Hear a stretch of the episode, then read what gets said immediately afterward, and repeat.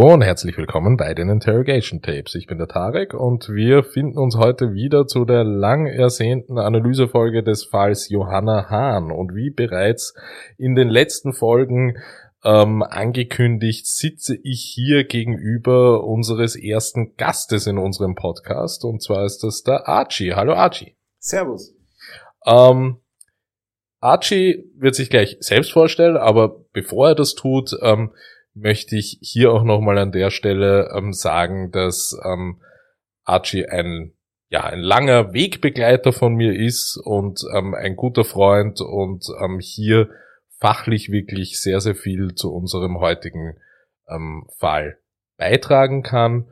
Und dies ähm, ja ein einfach ein Fall ist, der der abgesehen von moralischen und ethischen Fragen auch einfach juristisch ähm, finde ich ganz intensiv besprochen gehört und dazu bin ich schlichtweg nicht sehr gut befähigt ähm, und ähm, deshalb ist Archie auch hier.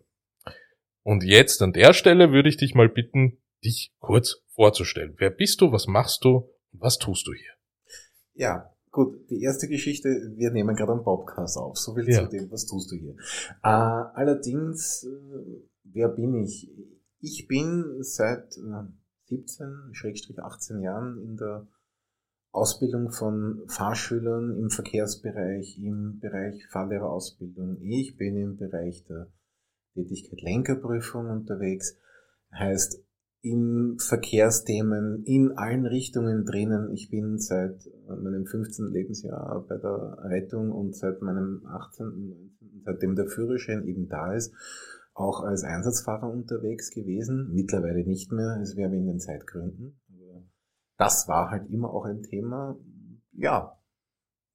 Genau, das heißt, du bist an der Stelle wirklich ähm, der Fachmann, der mit der Zielgruppe, sage ich jetzt einmal, um dies ähm, in unserem Fall geht, nämlich täterseitig, ähm, mit jungen Menschen, die einfach ähm, sich selbst und das Fahrzeug, das sie lenken, vollkommen überschätzen, ähm, sehr gut vertraut, nämlich sowohl im ausbildungstechnischen Sinn als auch im Sinne der Prüfung und der Überprüfung dieser Fähigkeiten. Und du hast Erfahrungen auch mit Leuten, die natürlich ähm, ihre Lenkberechtigung auch wieder verlieren.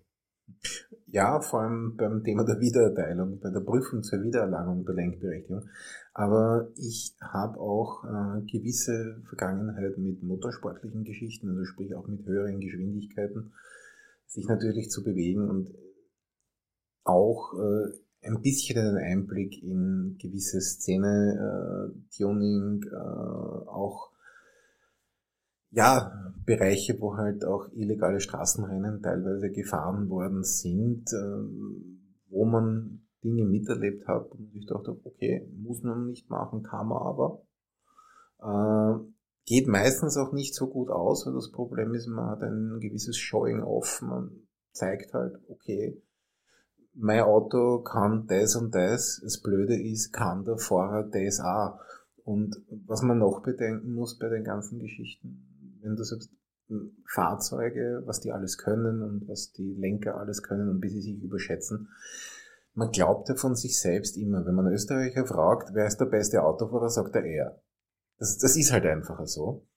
Und da kommt das nächste dazu, selbst wenn er jetzt wirklich der beste Fahrer ist und alles unter Kontrolle hat. Was ist, wenn der schlechteste Fahrer plötzlich vor ihm auftaucht? Das ist nicht berechenbar. Auf einer Rennstrecke hast du Menschen, die ungefähr alle ein gleiches Label, also sollten sie zumindest lizenztechnisch haben sie alle das gleiche Label, die können alle ein bisschen fahren.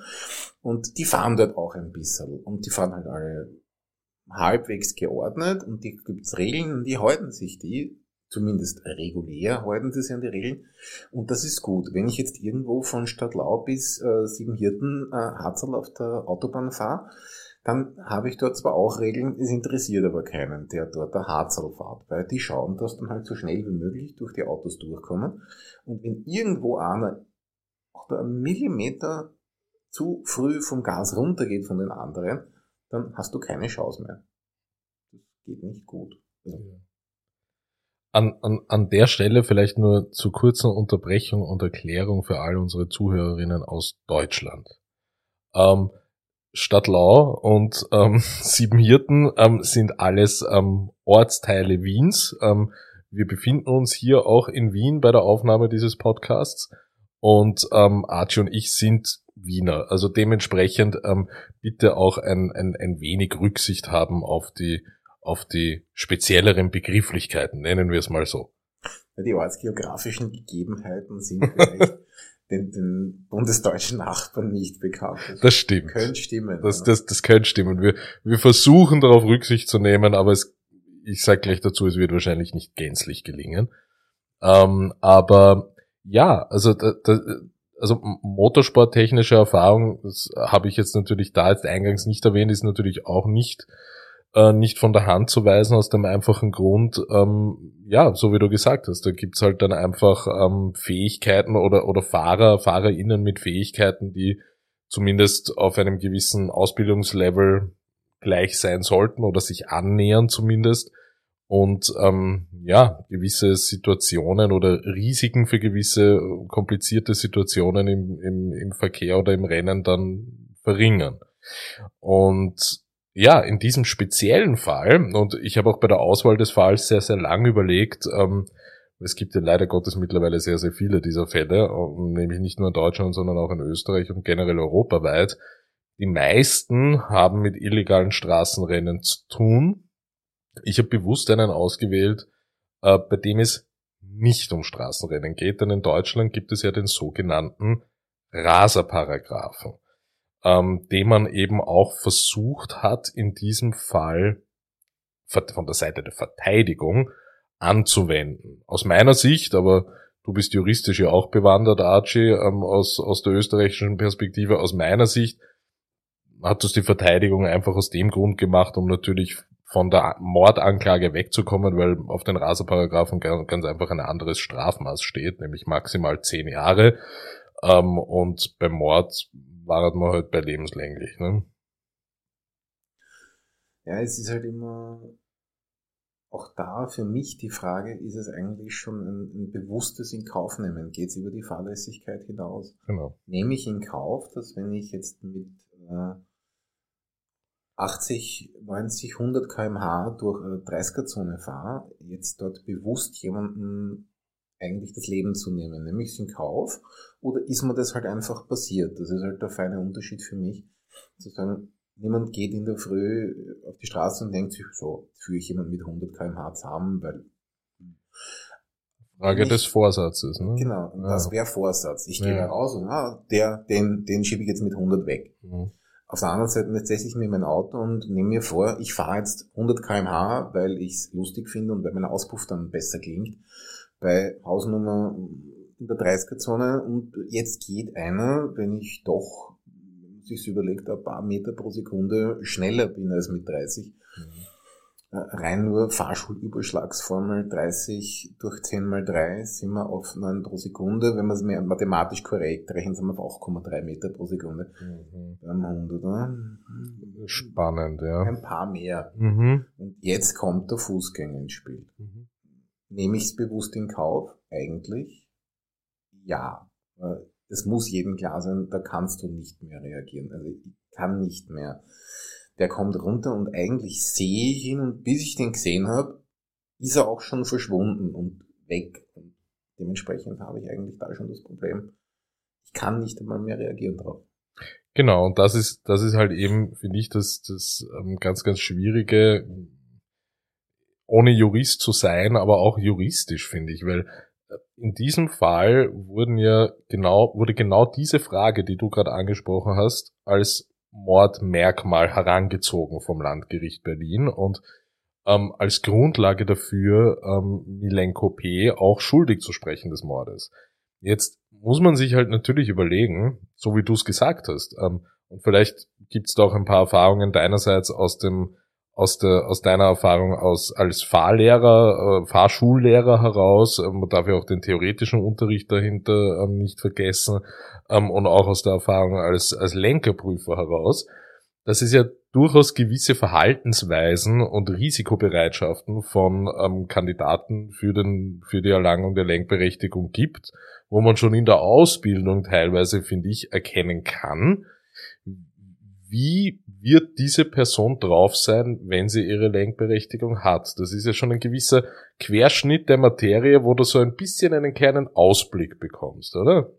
Ja, weil diverse affektive Ziele natürlich schon in der Ausbildung da sind. Es ist schon die höchste Form ins Wertesystem von jemandem irgendwo Einfluss zu nehmen und Bereitschaft dazu zu vermitteln, warum soll ich da jetzt das und das machen? Weil natürlich kann man einfach sagen, du musst da vorne langsamer werden, da ist ein Schutzweg, irgendein Fußgängerübergang und da könnte ein Fußgänger kommen. Klar, die Bereitschaft von dem aber jetzt dort auch einzusehen, warum mache ich das, dass der Wert, den anderen dort drüber gehen zu lassen, weil man ihm nicht schaden will, sich langsam anzunähern, dass das auch immer geht und nicht zu sagen, nein, es geht sich eh schon aus. Mhm, genau. Klassischer Wiener Begriff für, für das geht sich sicher nicht aus, ich mache es aber trotzdem, es geht sich locker aus. Mhm. Und wenn jemand zum Beispiel schon in der Ausbildung auf die Idee kommt zu sagen, na, ich hätte eh noch bremst und ich hätte eh noch stehen bleiben können, dann hat da irgendwas in dem affektiven Ziel eigentlich schon nicht funktioniert. Mhm.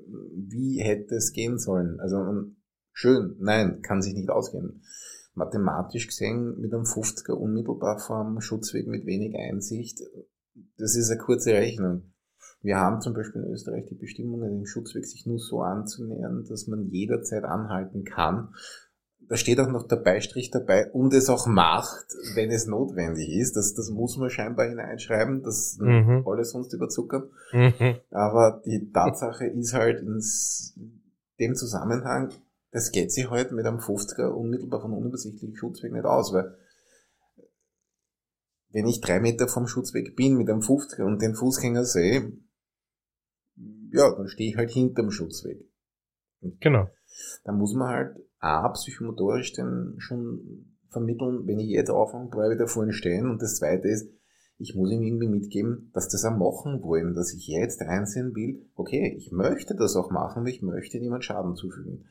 Ja, bei manchen ist halt nicht so verankert, dass man das so gerne macht, weil da muss man ja stehen bleiben. Okay, heute vielleicht auf, so eilig habe ich es normalerweise nicht.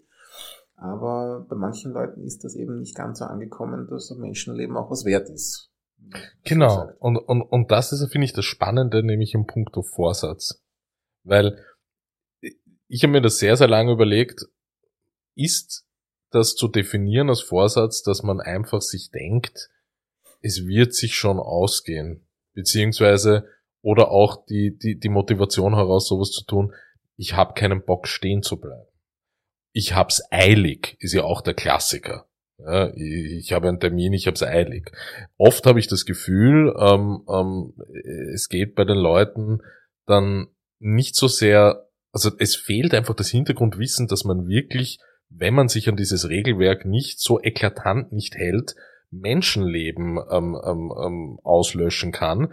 Das, das, das ist nicht da. Die Konnotation und die Verbindung zu einer Waffe, im klassischen Sinn einer Schusswaffe, wo ich jetzt sag, ich gehe raus, ich kaufe mir eine Waffe, weil ich will die und die Person umbringen. Ich kaufe mir Munition für die Waffe, ich gehe hin, ich suche den oder die Person, drück ab, die Person ist tot. Da ist für mich die Vorsatzfrage und wahrscheinlich für die meisten Zuhörerinnen glasklar. Und, und das ist eben so das Spannende an dem Fall. Das ist sich, ähm, und, und, und da ist halt auch immer die Abwägung natürlich zwischen fahrlässiger Tötung und Mord. Für Mord brauchen wir eben die Mord Mordmerkmale, ähm, die ähm, in der letzten Folge dargelegt worden sind und die den ähm, Bezug zum Vorsatz herstellen sollen. Und das ist eben der Diskussionspunkt, finde ich, weil ist diese Gedankenlosigkeit, diese, die Wurstigkeit, wie wir sagen können, die vollkommene Gleichgültigkeit der Konsequenz der Handlungen im Fahrzeug ein Vorsatz. Und das ist, finde ich, ähm, eben der Punkt, über den man sich moralisch-ethisch ähm, unterhalten kann. Und juristisch ist es halt natürlich so, dass es sicher schwierig ist. Ich meine, das Landgericht in Berlin hat das getan und das ähm, äh, Bundesverfassungsgericht ähm, hat, das Urteil bestätigt. Ist ja nicht so, als hätte man nicht versucht, ähm, gegen das Urteil anzukämpfen. Das muss man ja auch dazu sagen, weil natürlich hier von der Verteidigung das Argument herangezogen worden ist, ja, jetzt stellen wir einen Präzedenzfall her und jeder, ich habe den Begriff so lustig gefunden, ähm, jeder Ampelrutscher, äh, wird dann wegen versuchten Mordes angeklagt.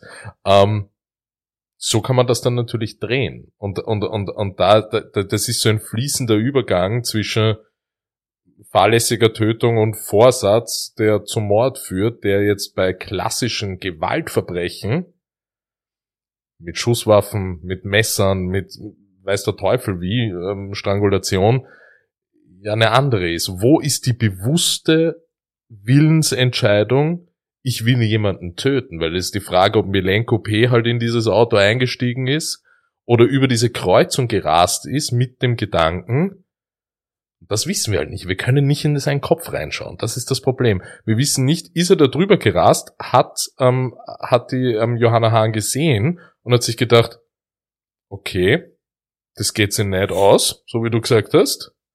Ich steig trotzdem aufs Gas. Dann bist du im Vorsatz. Ja, definitiv im Vorsatz.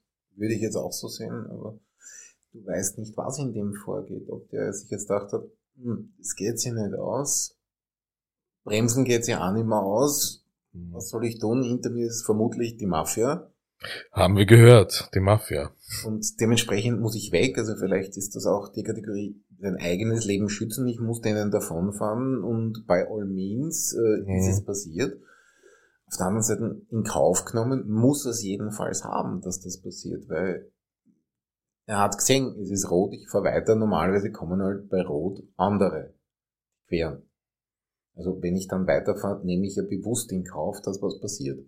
Könnte auch ein querendes Auto sein, könnte ein Fahrradfahrer kommen, der dann äh, durchaus wahrscheinlich unterm Auto drinnen ist oder hinter dem Auto wieder herauskommt, wahrscheinlich nicht mehr ganz so unbeschadet, wie er vorher war. Mhm. Dementsprechend in Kauf nehmen durch es in jedem Fall. Mhm. Für mich stellt sich halt die Frage, äh, eben wie, wie gesagt, ist es schon ein Vorsatzdelikt in so einem Fall? Nehme ich es in Kauf? Ist es noch Fahrlässigkeit, wenn mir sowas passiert? Ist relativ schwierig eigentlich. Wie, wie, wie siehst du, dass das ähm, eines der weiteren Mordmerkmale, die festgestellt worden sind, und zwar die Verdeckungsabsicht? Weil was ja das, das, das Besondere unter Anführungszeichen dieser Geschichte ja ist, es handelt sich ja eben nicht um ein illegales Straßenrennen, sondern es handelt sich um eine Verfolgungsjagd, die ja einen Grund hat. Und dieser Grund war einfach schwerer Diebstahl. Und ähm, jetzt kommen dann halt auch ähm, zivile Beamten ins Spiel, ähm, die natürlich wahnsinnig schnell am Tatort waren, wo Johanna Hahn ähm, ähm, gestorben ist, aber nicht aus dem Grund, weil sie dorthin gerufen wurden, sondern weil sie Milenko P. wegen dieses Diebstahlversuchs gefolgt sind. Diese Verdeckungsabsicht, ein weiteres Force- oder Mordmerkmal für ähm, fürs Landgericht Berlin. Wie, wie beurteilst du das? Na ja, klar, ich möchte vor jemand anderem flüchten. Mhm. In dem Sinn, das heißt, ich entscheide mich bewusst dazu. Mhm. Jetzt eine solche rasante Fahrt, wie schnell war er? Weiß man 80. 80. Ich nehme jetzt äh, bewusst an, ich fahre mit 80, ich will denen wegkommen, ich will denen vorne wegkommen, die soll man nicht hinten nachkommen. Egal, ob ich jetzt die Mafia oder die Polizei im Rücken habe. Wenn ich was gestohlen habe, dann ist A, wenn ich von der Mafia was gestohlen hätte, wäre ich wahrscheinlich schlau beraten, nicht stehen zu bleiben. Stimmt. Und B, wenn ich was anderes gestohlen habe und die Polizei verfolgt mich, habe ich auch ein Problem. Ja. Jetzt ist halt die Abwägung also mit einem bisschen gesunden, gut, da kannst du nicht stellen. Aber mit, ja, ist jetzt gemein gesagt, aber mit einem ja, gesunden Menschenverstand gehe ich jetzt nicht einbrechen. Das stimmt. Das mache ich jetzt halt nicht. Im Normalfall nicht, ne? Ja, aber nehmen wir an, ich hab schon gestohlen ja. und ich habe noch ein bisschen äh, Restzurechnungsfähigkeit. War sie immer noch, wenn ich jetzt mit 80 durch die Stadt fahre, mhm. geht das nicht das funktioniert vor dem Schutzweg bei Rot nicht. Auf der anderen Seite, klar, äh, ist auch im Artikel und im ganzen Fall drinnen, die verfolgenden Beamten hätten auch sowas wie Signale verwenden können. Dann wäre es früher aufgefallen. Die Frage ist, schaut eine Studentin, die gerade über einen Schutzweg geht, darauf, ob jetzt ein Fahrzeug äh, mit Blaulicht daherkommt oder geht die halt einfach drüber. Das weißt in der Situation ja auch nicht, wie die reagiert drauf. Das stimmt. Und, und, und, und auch das habe ich mir zum Beispiel überlegt und bin dann sehr schnell auch auf, ähm, auf den Themenkomplex ähm, des Vertrauensgrundsatzes einfach gestoßen. Weil ich mir gedacht habe, gehen wir davon aus, das Mädel ist über den, über den Fußgängerübergang drüber gegangen. Wir wissen, das hat, tat sie bei Grün. Ähm, wir wissen nicht, sie hat den Fahrrad drüber geschoben. Wir wissen nicht, hat sie dabei in ihr Handy geschaut und eine Nachricht geschrieben vielleicht? Hatte sie Kopfhörer auf? Glaube ich zwar nicht, aber, aber wollen wir jetzt auch nicht in den Raum stellen, aber jetzt, wenn wir es rein hypothetisch betrachten, eigentlich, auch wenn sie jetzt zum Beispiel in ein Handy gestarrt hat und eine Nachricht geschrieben hat, und sie schiebt ihr Rad bei Grün darüber, müsste sie dann nicht eigentlich im Sinne des Vertrauensgrundsatzes davon ausgehen, dass andere Verkehrsteilnehmer diese Regeln achten? Und ist das nicht im Umkehrschluss praktisch wieder ähm, eine Bestätigung dessen, dass so eine Ausnahmesituation, wie sie diese, diese Verfolgungsjagd auch war, in irgendeiner Art und Weise, wenn die Exekutive sowieso schon im Spiel ist bei so einer Verfolgungsjagd, andere Verkehrsteilnehmer mittels solcher Signale darauf aufmerksam macht, hey, das ist jetzt gerade nicht normal, du kannst jetzt gerade nicht damit rechnen, dass die Regeln gelten. Gut, zum einen die Überlegung Vertrauensgrundsatz. Ich darf darauf vertrauen, dass sich andere richtig verhalten und die maßgeblichen Regeln haben und erkennen zumindest. Nehme ich also an, ich gebe grün drüber, gehe ich davon aus, dass der andere rot hat und vermutlich stehen bleiben wird. Ich meine, befreit mich jetzt aber der, der Vertrauensgrundsatz ist kein Panzer. Nein. Das, das, heißt, wenn ich über einen Schutzweg drüber gehe, in jeder Art und Weise, ja. schaue ich halt einmal links, einmal rechts. Wir haben das, äh, wenn du dich erinnerst, Kinderserie, ja. links schauen, rechts schauen, ja, wiederschauen. Wiederschauen, genau. Funktioniert, hat sich bewährt. Ähm, Ablenkung, eine der häufigsten Unfallursachen. Handy reinschauen, nicht links schauen, nicht rechts schauen, auch wiederschauen, aber anders. Ja. Nicht gut. Ja. Ähm, wenn man das also jetzt so betrachtet, der Vertrauensgrundsatz ist richtig in dem Kontext, sehe ich schon. Aber auf der anderen Seite, man muss sich auch immer selber vergewissern. Das heißt, der befreit mich nicht davon, selber nachzuschauen. Ich ja. sehe was anderes. Ich habe aber zum Beispiel, es gibt äh, in Amerika einzelne Bundesstaaten und Städte, die eine No-High-Speed-Chase-Regel äh, haben. Das heißt, dort gibt es keine Hochgeschwindigkeitsverfolgungsjagden, sondern die lassen den im Zweifelsfall weg und haben dann irgendwo anders noch die nächste Polizeibarriere. Es gibt ja mehr Polizisten als Verbrecher. Also, gut, das weiß man nicht immer. Aber es gibt zumindest momentan mehr Polizisten, als die das verfolgst. Ja, das heißt nächste Station Straßensperre. Nächste Station Straßensperre, aber nicht verfolgen, weil bei Verfolgungsjagd nimmt man ein hohes Risiko, jemanden zu verletzen in Kauf. Das ist aber ein, eigentlich ein sehr vernünft, also dafür, dass das aus Amerika stammt. Ich hoffe, ich trete jetzt niemanden zu nahe, weil wir haben auch am, am Zuhörer aus den Vereinigten Staaten nämlich gar nicht so wenige, wie ich letztens herausgefunden habe. Ähm, denen wollen wir natürlich nicht zu nahe treten, aber dafür, dass das ein amerikanisches Konzept ist, wirkt das jetzt eigentlich sehr vernünftig. Ja. ja. Okay. Sowas gibt's in Europa gar nicht, oder? Kann ich da jetzt Oder im deutschsprachigen kann, kann, Raum kann ich, zumindest. Kann ich jetzt nicht hundertprozentig sagen. Also in Österreich einmal nicht. In Österreich hast du aber das nächste Thema, wenn ich da jetzt äh, Einsatzfahrzeug, Regeln für Einsatzfahrzeuge hernehme, ich darf niemanden gefährden und also ich darf niemanden gefährden. Ich darf es also auch nicht in Kauf nehmen, einfach so durchzufahren, sondern ich muss selbst bei Rot mit einem Einsatzfahrzeug eigentlich anhalten, mich vergewissern, weil wenn ich bei Rot einfahre und der bei Grün fahrende kann nimmer stehen bleiben, dann darf ich noch nicht reinfahren. Das ist einfach so. Deswegen mhm. stehen bleiben, mich vergewissern. Schau, wenn das passt, dann fahre ich weiter. Ich darf mhm. sie behindern, ich darf sie aber nicht in dem Sinn gefährden, weil das wäre nicht der Sinn und Zweck, weil auch die Sonder Zeichen, also ein Blaulicht, ein Folgetonhorn und dergleichen. Das gehört alles in die Kategorie, zumindest bei uns, nur für eine Hilfeleistung, auf die Fahrt zu einer dringenden Hilfeleistung entsprechend einzusetzen. Und es bringt mir nichts, wenn ich zu einer Hilfeleistung fahre und dabei zwei andere eigentlich zu einer Hilfeleistung äh, verarbeite, weil ich sie dann entsprechend mit einer Rettung abführen lassen muss oder Schlimmeres. Ja, na ist klar. Ja, aber in dem Zusammenhang würde mich halt echt interessieren, ähm, aus, aus österreichischer Perspektive jetzt von der Rechtslage her, Einsatzfahrzeuge. Zivilpolizei, Zivilfahrzeuge. Es sind hier keine Fahrzeuge, die als Einsatzfahrzeuge von außen erkennbar sind. Das sind ganz normale Pkw. Die hier auch verwendet wurden Fall. So, jetzt haben die, sind die natürlich ausgestattet mit einem, einem, einem Blaulicht und einem Folgetonhorn, was natürlich nicht fest installiert ist. Sondern bei Bedarf zur Hand genommen werden kann und verwendet werden kann. Wie, also so stelle ich es mir zumindest vor. Wie ist das rein gesetzlich bis zu dem Zeitpunkt, so stelle ich es mir halt vor, wo man das verwendet oder aktiviert, erst dann wird es zum Einsatzfahrzeug, wo man sich an diese Regeln, die vorgegeben sind, auch halten muss. Und wenn im Umkehrschluss, wenn man es nicht verwendet, ist man, unterliegt man diesen Regelungen nicht sondern allen Regelungen, die jeder private Pkw und, und jeder, der eine Lenkberechtigung hat, halt hat. Ja, ein bisschen grenzwertig auch, weil in dem Moment, wo ich Folgetonhorn oder entsprechend blaues Licht aktiviert habe, ist ein Einsatzfahrzeug. Ja. Ist eindeutig. Ich meine, ja. auch die Zivilfahrzeuge oder dergleichen es ist fix drauf montiert in der Regel. Du hast vor allem Kühlergrill, du hast eine Sirene und sonstiges und du hast noch ein Schwammerl, das man oben drauf pflanzen kann, dass man es besser sieht.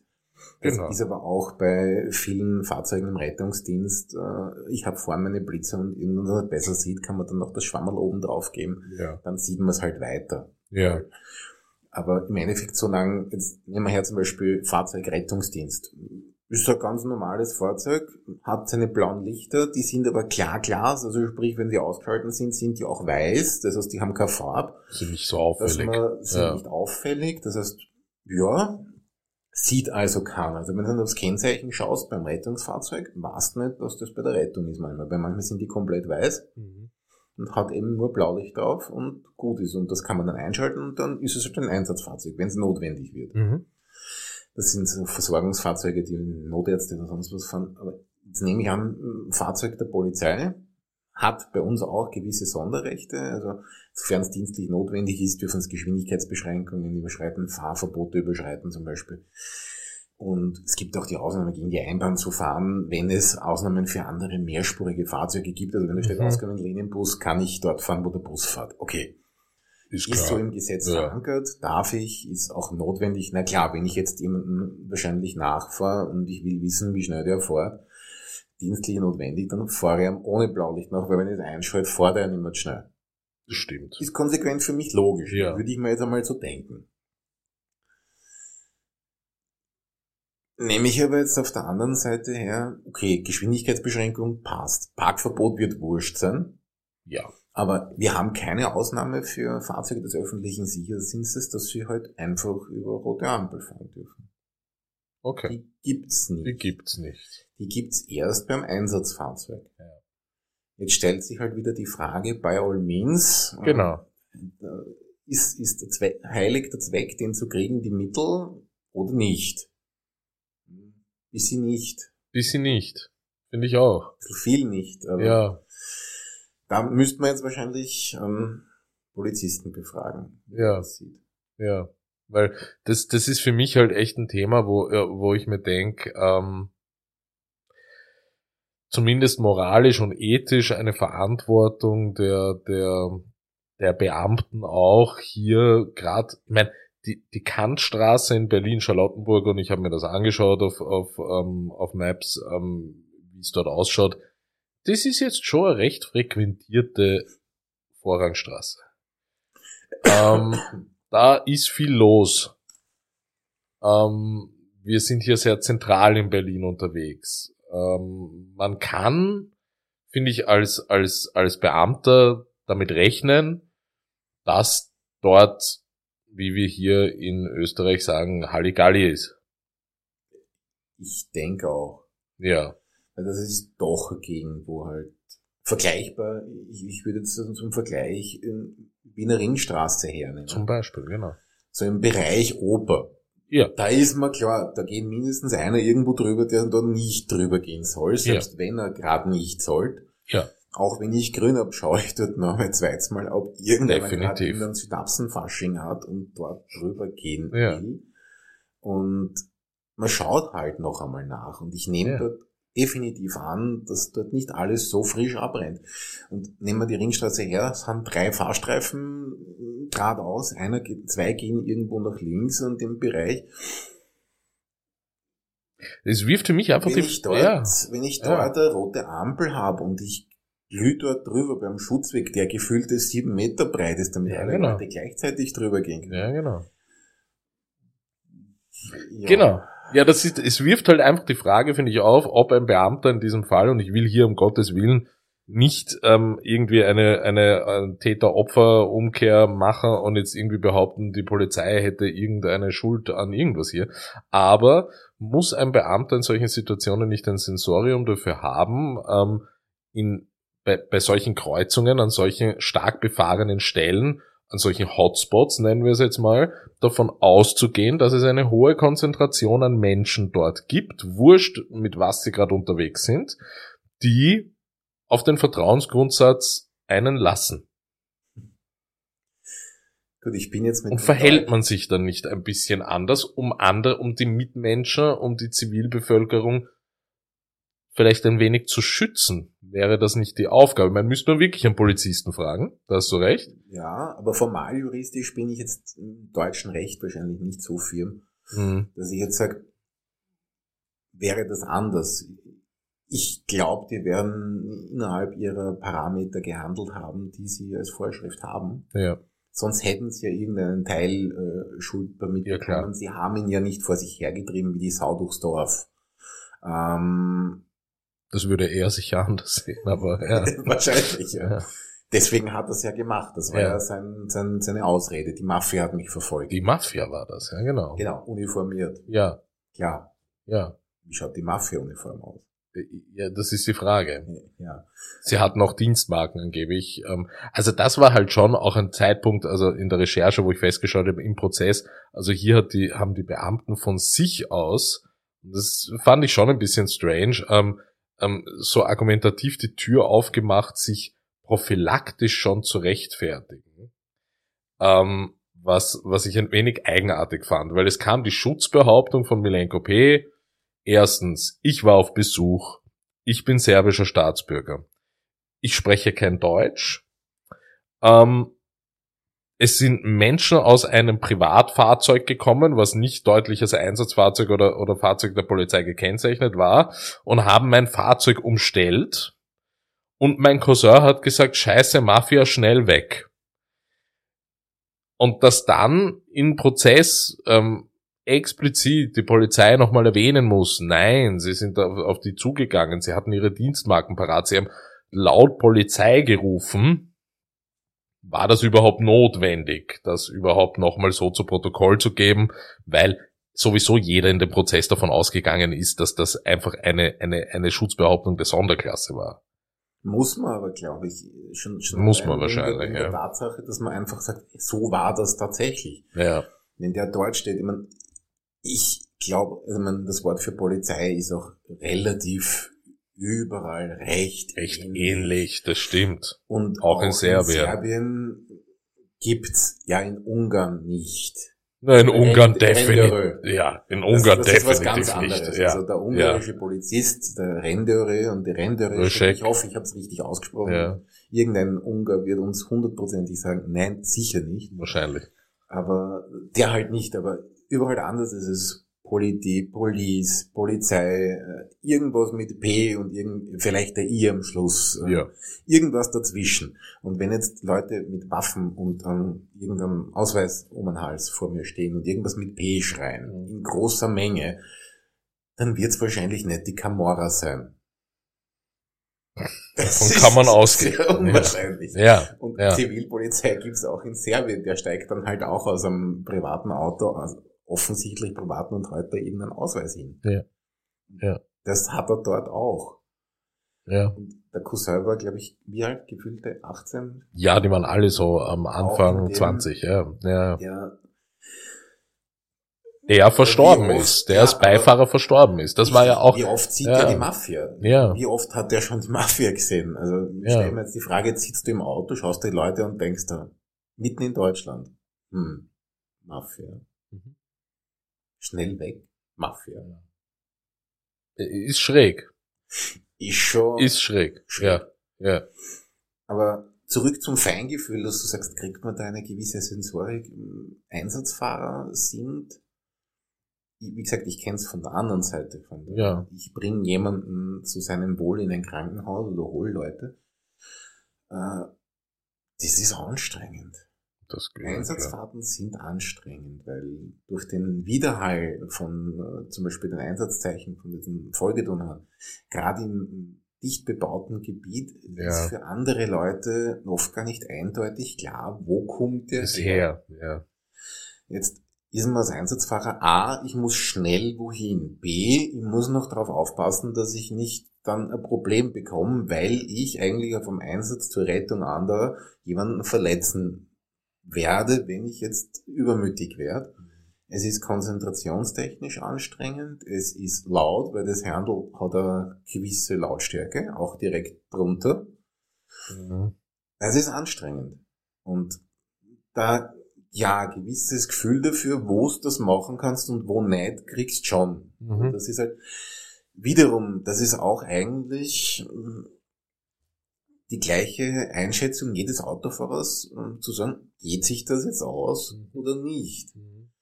Nur, als Einsatzfahrer bleibst du zumindest in Österreich regelmäßig über. Ja, Du hast eine Verpflichtung, die musst du einhalten, hast das nicht gemacht, zack, danke, ja. bleibst über.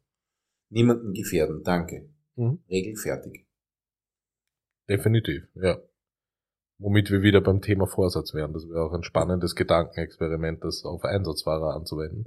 Ähm, weil jetzt Prinzip, wenn ich jetzt sage, ich weiß, es geht sich nicht aus, ich habe einen Einsatz, ich fahre drüber, weil ich will zu meinem Einsatzort, dann wäre ich ja wieder beim selben Vorsatzthema wie bei Milenko P. Ja. Das, das, das ist, und das ist ja dann, und kein Mensch würde auf die Idee kommen, einen Einsatzfahrer wegen Mordes anzuklagen. Gut, es würde aber auch kein Einsatzfahrer auf die Idee kommen, äh, vor dem Schutzweg mit einem 80er zum Fahren, wo er rot hat und ohne stehen zu bleiben, da drüber zu glühen. Das stimmt. Also, ich, mein, Weil vielleicht, ich, ich ja, unterstelle ja, es keinem Polizisten und keinem Ja. Feuerwehrler, Ja. aber zumindest bei der Rettung kenne ich keinen, der auf diese Sau auf diese Idee kommen würde. Und Weil- wenn einer auf diese Idee kommen würde, dann sollte man ihn vielleicht doch dafür anklagen. Ja. Ja. Aber in der Regel, das Verkehrsrecht in Österreich kriminalisiert dich halt in der Regel nicht. Ja. Sondern man geht halt davon aus, ist da passiert. Du bist im Straßenverkehr unterwegs, da ist immer mit einem Fuß ein bisschen ein Kriminal dabei, weil man halt ein erlaubtes Risiko halt hat. Ich kann jederzeit, äh, theoretisch, äh, wenn ich nur daran denke, selbst meine Geschichte, du fährst irgendwo, bleibst stehen, auf einmal knallt's und das kleine Kind rennt dir ins Auto. Ja. Ja. Passiert. Entste entstehende. In Ja. ein stehe, faktisch Ja. stehendes Auto. Ja. Dann hörst du mit Bumm, dann liegt was und dann schreit Ja. was. Ja. Und klar, und natürlich hast du dann Ermittlungen, wird angeschaut, bist du gefahren, bist du gestanden, wer ist wem irgendwo, Ja. und man hat sofort das Thema Körperverletzung am Tisch stehen. Ja. Wem auch immer sei Dank, dass nichts Schlimmeres passiert ist und das ein stehendes Fahrzeug war. Aber äh, irgendwo, es kann immer irgendwo jemand vorhampeln hinter irgendeinem Auto und damit rechnest du im richtigen Moment vielleicht nicht. Nicht. Ja. Selbst wenn man aufmerksam und voll da ist und über alle möglichen Erfahrungen verfügt, ja, manchmal geht es sich einfach nicht aus. Ja, es ist, es, es ist, glaube ich, einerseits ein, ein sehr hochkomplexes Thema und auf der anderen Seite dann irgendwie in der Wahrnehmung dann doch relativ einfach, weil wenn man sich überlegt, ähm, jetzt abgesehen von der Schutzbehauptung ähm, von, von Milenko P., ähm, haben wir noch ein, ein, ein weiteres Merkmal. Das finde ich jetzt in meiner subjektiven Wahrnehmung das krasseste Merkmal ist, was dieses Urteil auch meiner Meinung nach, meiner subjektiven Meinung nach gerechtfertigt, rechtfertigt, ist einfach die Tatsache, dass nach dem Crash er nimmt nicht nur Johanna Hahn mit, er nimmt ja auch zwei Fahrzeuge aus dem Querverkehr mit. Also zuerst die beiden Fahrzeuge Querverkehr, dann Johanna Hahn und kommt 82 Meter danach zum Stehen. Auch nicht schlecht. Ähm, Beifahrer, sein Cousin, ist schwerst verletzt, stirbt dann im Krankenhaus. Wenn das jetzt deine Verwandten sind, du bist da im Fahrzeug. Und jetzt kommen wir wieder zurück zu dem Mordmerkmal der, der Verdeckungsabsicht. Ähm, du weißt, du hast vor eine Straftat begangen, nämlich schweren Diebstahl, was in Relation zu dem, was er danach begangen hat, ein Witz ist, aber egal, äh, weil die haben Werkzeuge gestohlen. Ähm, was tust du dann? Nämlich das, was Milenko P, wofür sich Milenko P entschieden hat, ähm, aussteigen und weglaufen und die Flucht zu Fuß fortsetzen. Das ist dann halt für mich so der Tropfen, der das Fass dann zum Überlaufen bringt, wo man sich denkt, okay, ähm, jetzt ist aus. Ja, das Aussteigen und Weglaufen kann ich. Jetzt, wenn man sich in das hineinversetzt, schon nachvollziehen. Scheiße, jetzt habe ich das gemacht. Ja. Schnell weg, weil noch wissen nicht, wer ich bin. Ja, aus so einem äh, Hintergrund. Ja. Und aus dem familiären Hintergrund, dass Familie von dir sich im Auto befindet, die gerade verblutet. Das ist halt letztklassig. Da, also, da, ich meine, die ganze Aktion von. Die ganze Aktion, natürlich. Aber dieser letzte Schritt, zu sagen, okay, mir ist meine eigene Haut sogar in der Situation. Lieber als der, der neben mir tatsächlich verblutet. Ja, noch dazu ist es mein Cousin. Egal, ich stell, ne? Ich stelle mir halt schon die Frage in dem Moment, wie sehr war der in diesem Nebel drinnen äh, einfach ja. weg. Wenn, wenn ich dran denke, ich habe das beobachtet, eine Dame recht betrunken, Schlangenlinien gefahren, fährt in eine ähm, Laterne. Mhm was danach passiert ist, sie macht die Tür auf, fällt aus dem Fahrzeug raus, übergibt sich und läuft weg. Okay. Und läuft weg, ist einfach weggerannt. Ich bin dort gestanden, geschaut, aha, ja, gut. Kann man so machen. Ja. Müsste man nicht unbedingt, aber. Kann man auch anders machen, ja. Hätte man auch mit, ohne Alkohol, ohne Laterne, ohne Wegrennen machen können. Ja.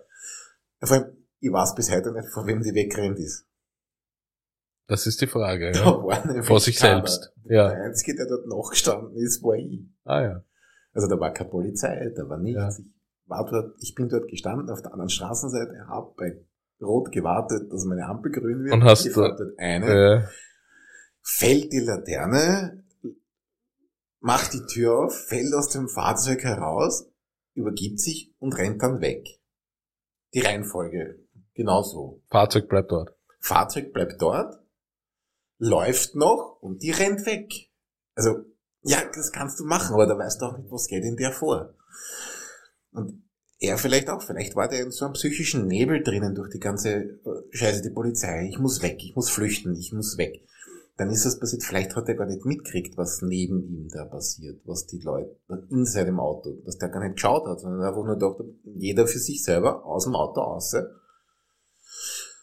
und schauen, wo es hinführt. Und der Cousin wird schon nachkommen. Dass der Cousin nirgends mehr hinkommt, das hat er zu dem Zeitpunkt wahrscheinlich noch nicht vermutet. Das hat er zu dem Zeitpunkt sicher nicht vermutet. Ja. Da gehört sicher auch Schock- und Affekthandlung und diese, diese ganzen Faktoren da sicher mit dazu. Ähm, Aber die eigene Haut, die einem schon ein bisschen wichtiger ist als halt der Rest. Gehört da auch dazu. Damit fängt es eigentlich fast schon für mich ja. an. Weil Schutzweg, Querverkehr, rote Ja. Ampel, Nämlich- gesunder Menschenverstand, Genau. fladern gehen oder einbrechen gehen. Da sagt so vieles einem, los es. Wertesystem nicht ganz vorhanden, ja. Genau, ich meine schon, aber es ist falsch. Also Das war ein anderes. objektiv nicht Ja. das, dass der Rest der Gesellschaft so ein bisschen teilt. Ja, allgemeinen Grundwerten, die halt Ja. verborgen sind, wie die Anerkennung, dass die, die allgemeinen äh, normativen Werte eigentlich, so du sollst nicht, also die, auch die, die biblischen klassischen Die zehn Gebote. Beispiel, du, du sollst nicht töten, stehlen. nicht Ja. stehlen, du sollst Mutter und Vater ehren, die Älteren und so weiter. Also diese ganzen normativen Werte, die halt so, auf die man sich halt einfach so geeinigt hat, ohne dass sie durch irgendwas entstanden sind, großartig. Die haben wir halt alle. Mhm. Die sind auch Studien zu folgen, quer durch die ganze Welt einfach da. Ja. Überall so ein bisschen ähnlich. Ich meine, nicht immer biblisch, manchmal heißt das Buch vielleicht anders, aber Bestimmt. eine Art kodifizierte Geschichte ist es ja trotzdem. Ja. Wie du den Zettel auch immer nennst, auf dem steht. Aber das ist bei dem halt irgendwo falsch geredet. Definitiv. Und ich will jetzt nicht sagen, der hat die falschen Werte, sondern vielleicht hat er gar keine. Oder er hat für sich ein eigenes Wertesystem, wo das halt nicht so ist, dass das man halt nicht macht. Weil wenn ich nicht einbrechen gehe, kann ich halt vielleicht nicht X machen. Und äh, gut, wenn er nicht einbrechen gegangen wäre, hätte er nicht flüchten müssen. Ja. Hätte er, hm, jetzt kann er X auch nicht mehr machen. Jetzt kann ich X auch nicht mehr machen. Richtig. Hm. Vor allem, ich meine, wa- was halt das Bild dann wirklich vervollständigt zum Abschluss, ist halt auch die Aussage oder der Brief, der vor Gericht verlesen worden ist, seine persönliche Erklärung, die sein Anwalt ja übersetzen hat lassen, weil er eben kein Deutsch spricht und dann verlesen wurde und ähm, er gemeint hat, ja, ähm, eben die erste Anhaltung durch die Polizei in seinen Augen Mafia war, danach, ähm, das ist schon ein Kunststück, weil ich habe mir das ich habe mir das auch auf, äh, im Internet nochmal nachgeschaut, ähm, nochmal angeschaut, die bauliche Trennung auf der Kantstraße von der, der beiden Fahrtrichtungen mit diesen Metallbügeln auf einer Verkehrsinsel, auf einer durchgehenden. Ähm, da, da drüber kommen Da musst du schon was tun dafür. Wahnsinn. Also das ist, da musst schon wirklich was tun dafür. Ja. Ja. Ähm, und und, und, und das, das erfordert schon wirklich ähm, die, die, die konkrete, definitive Absicht, da wegzukommen. Und das hat er geschafft und hat beschrieben, wie er mit auf diese Kreuzung zuraste und gesehen hat, dass es rot ist. Und begonnen hat, also da sind wir schon beim ersten Punkt, und laut seiner Ansicht nach gezögert hat und die Geschwindigkeit bereits verringert hat und dann sein Cousin liebevoll auf seinen Oberschenkel gedrückt hat, um das Fahrzeug wieder zu beschleunigen. Ja, jetzt gibt's natürlich auch bei uns so einen Satz, man spricht nicht schlecht über die Toten. Ja, Äh, genau. hätte er vielleicht auch lassen sollen. Vervollständigt das Bild vielleicht ein wenig. Wenn er jetzt die Geschwindigkeit schon reduziert hat, ist die Frage auf was von 80 auf 77. Genau, kurz vom Gas gegangen Ist oder schon, so. ist Ja. schon Ja. relativ wurscht, weil wenn er schon gesehen hat, dass rot ist und vorher Ja. eigentlich so ein recht massives Teil überwinden will, du brauchst schon ein bisschen Energie dafür. kinetisch, ja. Ja, Auch wenn er jetzt ein bisschen abgebaut hat, er hat's gesehen. Na, warum ist er dann nicht stehen geblieben? ja äh, es Hm. ist, ja, ja, es ist genau das. Ja, Das ist so, wenn du Leute fragst, hast du gesehen, dass da eine Stopptafel ist? Na, okay, klar, warum sie nicht stehen geblieben sind. Nicht gesehen. Nicht Aber gesehen, wenn er es ja. eh gesehen hat, dann stellt sich die Frage, na, warum haben wir dann nicht? ja, Weil klar, wenn ich jemanden frage, die Stopptafel gesehen? Ja, warum bist du nicht stehen geblieben? Na, ist eh keiner gekommen. Mhm. Ähnliche Bereitschaft. Äh, Ich nehme in Kauf, das kann schiefgehen, weil ja. Aber das Ja. sind doch so ähnliche Situationen wie in Fahrstunden. Das sind genau die Situationen, warum bist du da nicht stehen geblieben? weil Hast du es eh nicht keiner gesehen? kommt. Weil eh keiner kommen ist. Gut, aber die Frage, na, hast du nicht gesehen, dass der da kommt, ist wieder obsolet. Weil wenn er es gesehen hat, hätte er ja außer Außer, genau, Synapsenfasching, außer Synapsenfasching. äh, dann vielleicht anders. Aber Ja. normalerweise, wenn du das siehst, machst du da. Mhm. Aber stimmt. Die sind in den Fahrstunden ganz amüsant und teilweise, also gewesen. Aber bei den Prüfungen passieren manchmal ganz interessante Dinge, auch in Bezug auf rote Ampeln. Okay. Also, nein. Kleine, vielleicht dazu Geschichte. Mhm. Örtlichkeit war eine zweispurige Straße,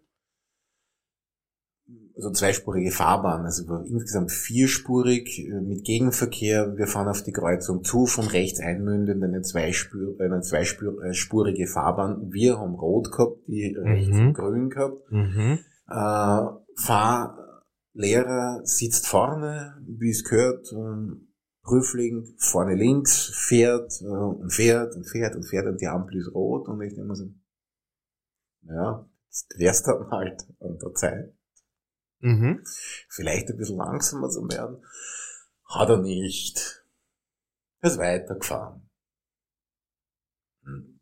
Gut, denkst du, vielleicht bremst er ein bisschen später. Nein, hat er nicht.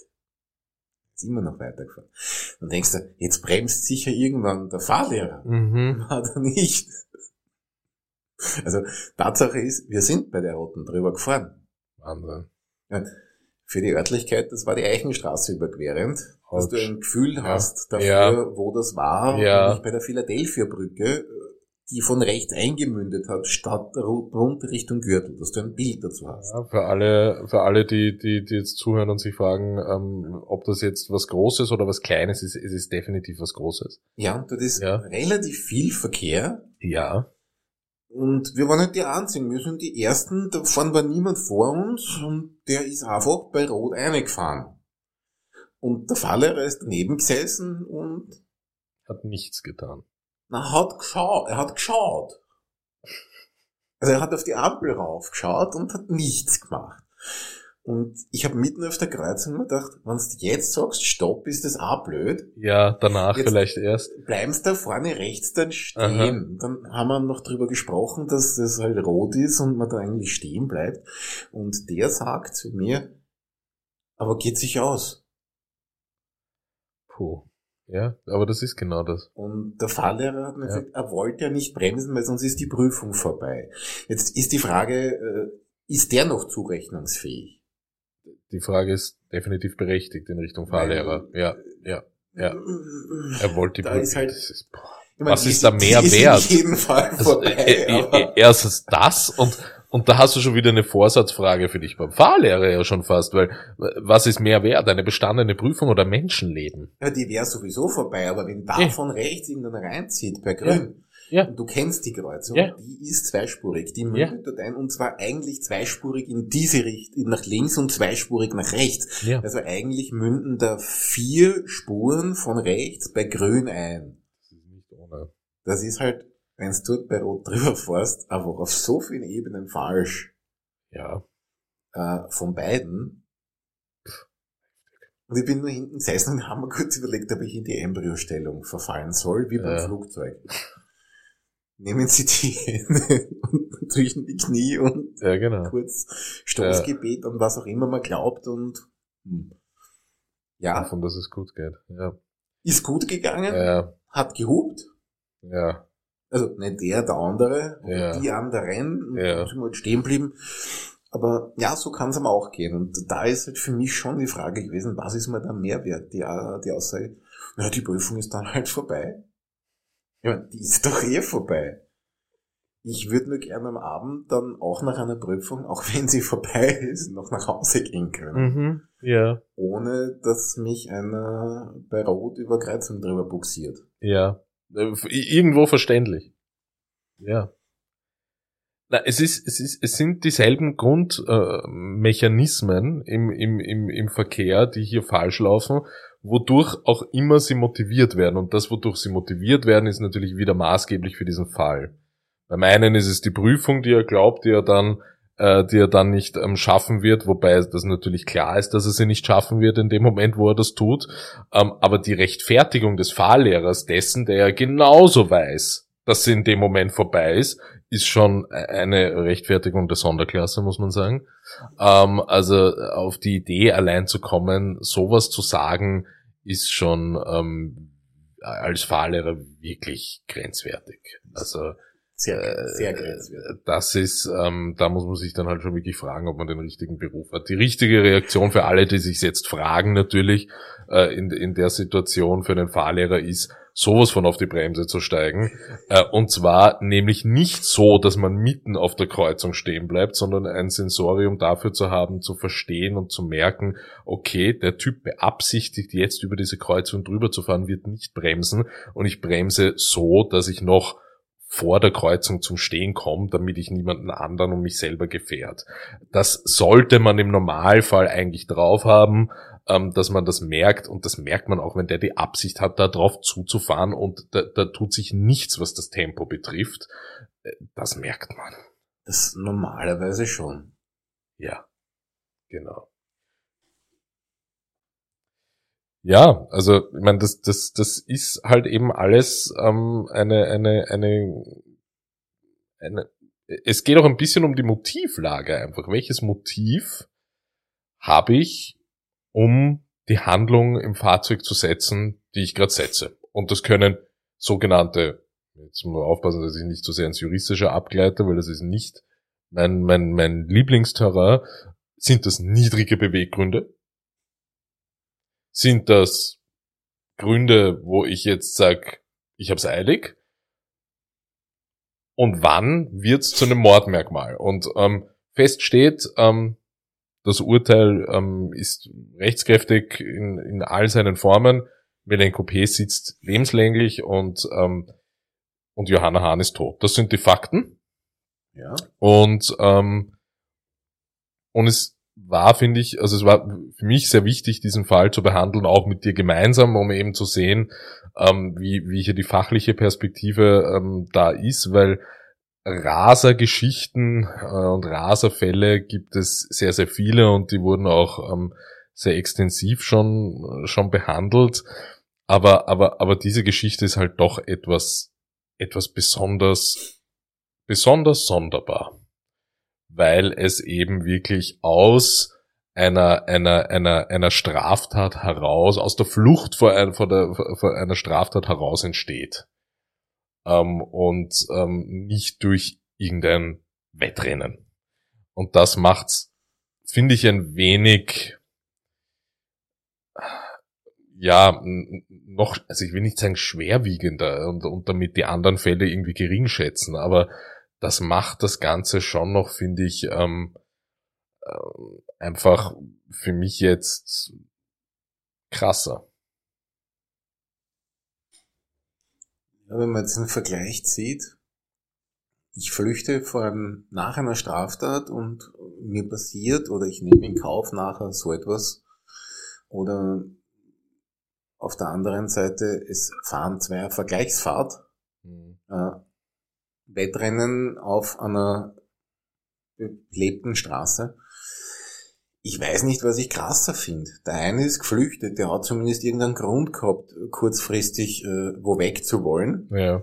Der andere hat halt nur das Showing off und äh, mal schauen, wer äh, sozusagen. Ja. Ja, ich verstehe, was du meinst, das macht es nicht besser. Jux, der eine hat das Jux und Dollerei gemacht, der andere wenigstens in irgendeinem psychologischen Nebel, wo er drinnen war, wo er flüchten wollte. Ja. Äh, ich ich finde fast, äh, äh wenn es in so einem Umfeld, man, es gibt Umfelder, wo man definitiv schnell fahren kann, wo ein Harzl nichts Schlimmes ist. Mhm. Es gibt Rennstrecken, da kann man sich austoben. Es gibt sicher Bereiche, wo es äh, problemfrei geht ja. und wo es keinen auffällt. Ja. Äh, wenn ich jetzt hernehme, aber das in der Innenstadt zu machen, vor einer befahrenen und dann behalte ich mein Auto nicht mehr, weil ich, äh, schauen wir mal, wie weit das Gaspedal zum Boden geht, dann ist halt schon schwierig. Finde ich eigentlich fast schlimmer, weil das Im Zuge eines ja, Rennens findest du schlimmer. Im Zuge eines Rennens, mhm. weil da habe ich ja eigentlich als Jux und Dollerei gemacht. Das habe mhm. ich nicht mhm. gemacht, das habe ich nicht machen müssen. Mhm. Äh, mein, der andere hätte es auch nicht müssen. Er hätte sich auch stellen können und gesagt, grüß Gott, Polizei, nehmt's mich da, bitte Hände ja. nach vorne und Dankeschön, hätte sich auch stellen können. Ja, klar. Er hätte nicht flüchten müssen. Aber der andere hätte auch nicht hart fallen müssen. Also, das ist halt nur äh, irgendwo das Ego zu befriedigen und ja. sagen, ja. okay, ich kann, ich mache das jetzt, weil ich es kann und das Auto ist dann um eine Zwanzigstel Sekunde schneller als der andere, kannst eh nicht messen. Mhm. Das ist vollkommen wurscht. Ja. Und man hat's halt dann gemacht und dann passiert's und einer von beiden dämpft sich vielleicht selbst aus, weil er irgendwo in eine Wand detoniert. Oder man erwischt einen Fußgänger. Also da ist die Frage, ist das besser? Es ist Besser. weniger krass, ja. es, ist, es ist anders krass. Ich glaube, das kommt von Verwerflichkeitsstatus her. Mhm. Ist es sehr ähnlich. Mhm. Ich, ich finde es fast noch verwerflicher, das als, als, als Jux zu machen. Einfach weil man halt äh, showing off oder mhm. sein Ego äh, noch größer machen will mhm. äh, und das Auto als Ego-Verlängerung zu benutzen. Mhm macht es eigentlich noch schlimmer für mich. Aber ja. Ist subjektiv. Ja. Nein, es ist von meiner Seite auch komplett subjektiv. Der Gedanke dahinter war einfach die Verdeckungs- ähm, Absicht durch die vorhergehende Straftat, wo ich mir überlegt habe, okay, ähm, das tut natürlich jemand, der Rennen fährt, auch, weil man darf ja nicht im öffentlichen Straßenverkehr Rennen fahren. Nur das ist dieser Person da gerade in der Hinsicht vielleicht gar nicht bewusst, weil die macht das, die hat ihren Spaß, wird vielleicht auch im Übrigen gar nicht von der Polizei verfolgt, weil die gerade nicht an Ort und Stelle ist mhm. oder nicht hinterherkommt, wie auch immer. Bei dem. Äh, und wir stellen jetzt einmal diese Mafia-Aussage definitiv in das Eck der Schutzbehauptung. Bei dem ähm, Herrn war es ja schon so, dass der wusste, okay, die Kacke ist am Dampfen. Ja ich muss weg und es stellt sich dann für mich die Folgefrage, aber das ist natürlich alles sehr subjektiv und hypothetisch. Bei einem, der Rennen fährt, wenn der dann Fußgänger erwischt, bleibt er stehen oder fährt er weiter? Bei dem, bei unserem Kandidaten, wenn der nicht erwischt wäre, der wäre weitergefahren, weil der ist sogar noch ausgestiegen und weggelaufen. Ja, stimmt. Also da ist die Frage, wie viele Fußgänger hätte der umgenietet, wenn sein Fahrzeug noch weiter fahrtüchtig gewesen wäre. Das, du meinst, wenn der nicht zwei andere Fahrzeuge ja. geschnupft hätte, ja. war er da vielleicht weitergefahren und hätte noch einen erwischt. Ja. Da, da, da, das war so der, der, der Punkt, wo ich mir denke, okay, wenn es ein junger Fahrer ist, der ein Wettrennen macht und dann passiert wirklich sowas, dass ein Fußgänger erwischt, die Schockstarre so krass ist, dass man einfach ähm, sich ankotzt und nicht mehr weiterfahren kann und Schüttelfrost und lauter Zitteranfälle bekommt oder so. Also als Überschätzung, als Überschätzung. und einfach äh, ja. paralysiert ist in dem Moment. Paralysiert ist in dem Moment. Genau, aber der war ja nicht paralysiert. Na, der war hart genug, dass er aussteigt und wegrennt. Ja. Ich frage jetzt. Aber er war nur auf Besuch, auf was ne? war der? Ja, ja. Auf was war der? Das ist die Frage. Die andere Frage, die ich mir aber die ganze Zeit stelle, ist, woher wissen die, wie die Mafia ausschaut? Das ist eine gute Frage. Das ist eine gute Frage. Und so gut wissen sie es offensichtlich ja gar nicht. Nein. Ja, weil es war halt definitiv falsch. Ja, ja genau. Ja, es ja. wird nicht besser. Ne? Nein, es wird nicht besser. Es ist auf jeden Fall nach wie vor, finde ich, einer der spezielleren Fälle in diesem, in diesem ähm, Kontext, wo man ein Auto, ein Fahrzeug als eine Waffe bezeichnen kann, weil das im Endeffekt ist es in dem, dem, dem Sinn dann nichts mehr anderes gewesen.